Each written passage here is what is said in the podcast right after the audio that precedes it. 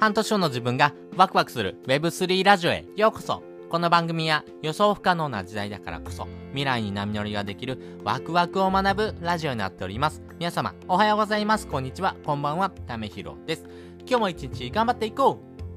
うということで今回はですね NFT マーケティング戦略×ツイッターということをですねちょっとお話ししたいなと思います。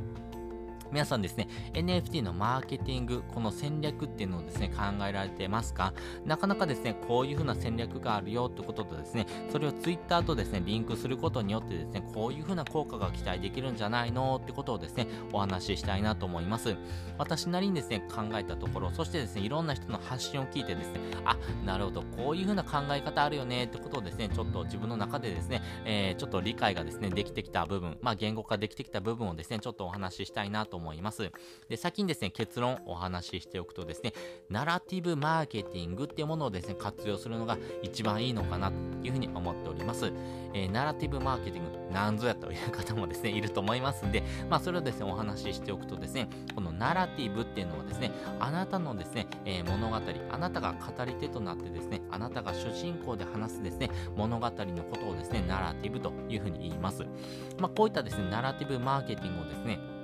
えっと、実装しているものがですね、いくつかありまして、えー、実際の企業で言うとですね、スバルさん、えー、車のスバルさんで言うとですね、えー、あなたとですね、スバルっていうのは形のですね、えナラティブマーケティングをですね、CM とかも売ってますよね。まあ、自分の中のですね、物語、えそしてですね、スバルの車を乗っていることによってのですね、あなたが主人公であるっていうことをですね、え物語として紡いでいくようなですね、話もですね、CM としてありますんで、まあそういったですね、え自分の中でのですね、えー、まあ考え方とかですね、え自分が語り手としてですね、どういうふうなことを紡いでいくのかってことをですね、話しているものがですね、ナラティブマーケティングというものになっております。まあ、そういったですね、ナラティブというものがですね、これからですね、必要不可欠なものになっていくかなと思います。マーケティング戦略ってですね、いろんなものがあるんですけども、えー、結構陳腐化しております。まあ、やっぱりその中でもですね、あなたをですね、主人公として、そしてあなたが主体的にですね、行動していくことがですね、これからは大事になっていくというふうなですね、マーケティング戦略がですね、えー、主流になってくると思いますんで、そういったところではですね、あなたがですね、語り手となってですね、行動していくということが非常に大事になっていきます。まあ、あなたと〇〇っていう物語をですね、読んでですね、共感して、この空気感を伝えていくってことがですね、えー、大事だということですね。でもですね、タミロさん、よくですね、自分が語りはですね、良くないよってことを言われたりしますか？こういう風なですね、自分語りとナラティブってどう違いがあるのってことをですね、考えられている方もですね、いるのかなと思いますし、実際私もですね、そういったところをですね、考えました。やっぱりですね、この自分語りっていうのはですね、非常に良くないよというところなんですけども、この自分語りとナラティブの違いは何なのってことなんですけども、えっ、ー、と、端的に言うとですね、ナラティブっていうのはですね、あなたを主体としております。あなたがですね、主人公です。なんですけども、自分語りっていうのはですね、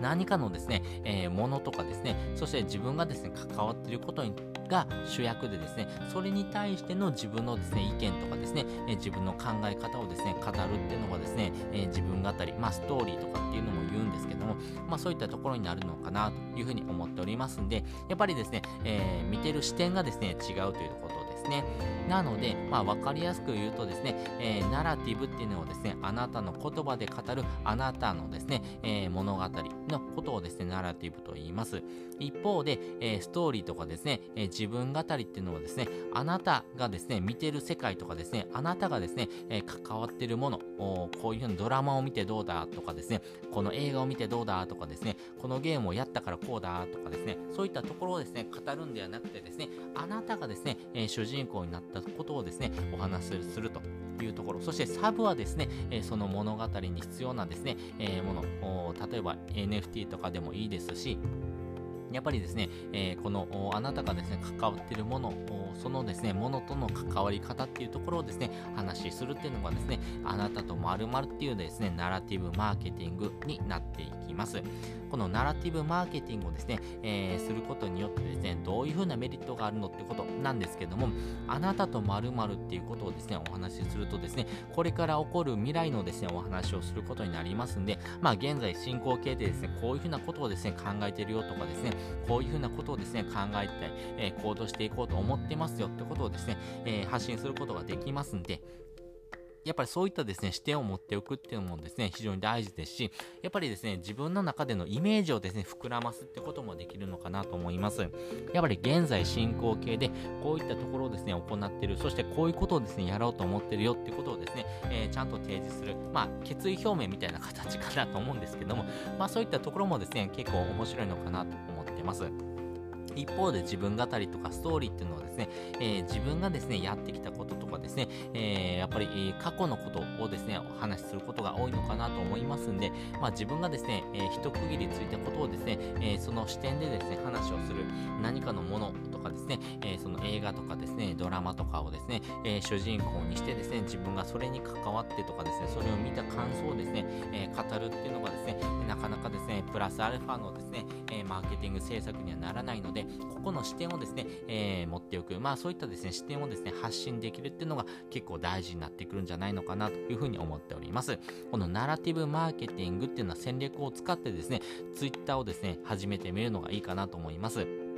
やっぱりツイッターはですね、テキストコミュニケーションを主体としておりますんで、140文字というふうなですね、言葉の制限の中でですね、あなたがどういうふうな物語を紡いでいくのか、そしてどういうふうな物語をですね、今後展開していこうということをですね、提示できるのかっていうのがですね、大きな魅力になりますんで、今後どうなっていくのっていうですね、映画の予告みたいな形ですよね。まあそういったですね、あなたが主人公でこれからどうなっていくのかわかんないなってことをですね、ちゃんと提示していくってことがですね、えー、まあ見てる人をですね、引きつける大きなポイントになりますんで、まあそういったところをですね、主人公としてですね、そして見てる人がですね、あ、自分だったらこうだ、こうじゃないのかなとかですね、自分だったらこういうことをするんじゃないのかなってこともですね、一緒に考えてもらう、リンクしてですね、イメージを膨らましてもらうようなですね、ことにもつながっていきますんで、これがですね、自分語りと違うですね、発信の仕方になりますんで、まあここをですね、えー、理解しておくとですね、えー、Twitter のフォロワーだったりとかですね、えー、自分を応援してくるファンをですね、獲得する大きなポイントになってくると思いますんで、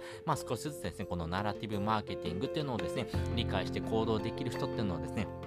今非常に少ないので、この希少人材になれるっていうようなチャンスにもなっていきます。まあ、こういったところをですね、自分の中でですね、理解してですね、えー、ちゃんと自分の中のですね、えー、一つの武器としてですね、使えるとですね、えー、いろんな形のですね、え使い方、そしてそれが仕事になっていくってこともですね、大きなですね、ポイントになりますんで、よかったらですね、このナラティブマーケティングっていうのをですね、まず理解してですね、えそしてこれを使ってですね、発信を続けていく。まあ、ツイッターがですね、一番いいかなと思うんですけども、そういったところをしていくとですね、えこのナラティブマーケティングかけるツイッターでですね、あなたの価値っていうのをですね、え高めていくことができるんじゃないのかなと思いますし、えっ、ー、と、いろんな、え、まあ、インフルエンサー、特にですね、えー、イケハヤさんとか周平さんなんかはですね、このナラティブマーケティングっていうのが非常に大事だよっていうふうにですね、えー、まあ、いろんな Discord の中のですね、えー、ごく一部の人に向けてですね、発信してますんで、まあ、そういったところもですね、今後大きなですね、えー、転換期を迎えるですね、Web3 の業界においては非常に重要なスキルになってくると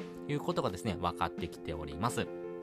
ということで今回ですね、えー、NFT のマーケティング戦略かける Twitter ってことをお話ししておきました。まあ、それによって何ができるの、そしてどういうふうなスキルを手に入れたいとかいいのってことをお話ししておきました。まあ、もう一度おさらいするとですね、ナラティブマーケティングっていうものをですね、自分の中のスキルとして持っておくっていうのがいいかなと思いますし、まあ、それをですね、えー、 Discord、そして Twitter をですね、使ってですね、発信していく。そして、えー、それをまとめていく。まあ、ブログとかもですね、いいと思います。まあ、そういったですね、えー、自分の中のですね、え、強みをですね、一つでも、ね、作っていくって時にはですね、このナラティブマーケティングっていうものをですね、理解しておくとですね、え、自分の中のですね、え、スキル、そして、え、今必要になってくるですね、トレンドっていうのもですね、え、合致したですね、えー、ポイントになってくるのかなというふうに思っております。で、本日のですね、合わせて聞きたいです。本日の合わせて聞きたいですね、Web3 おじさんが流行る理由っていうのをですね、概要欄にリンク載せております。この Web3 おじさん、何なのってことなんですけども、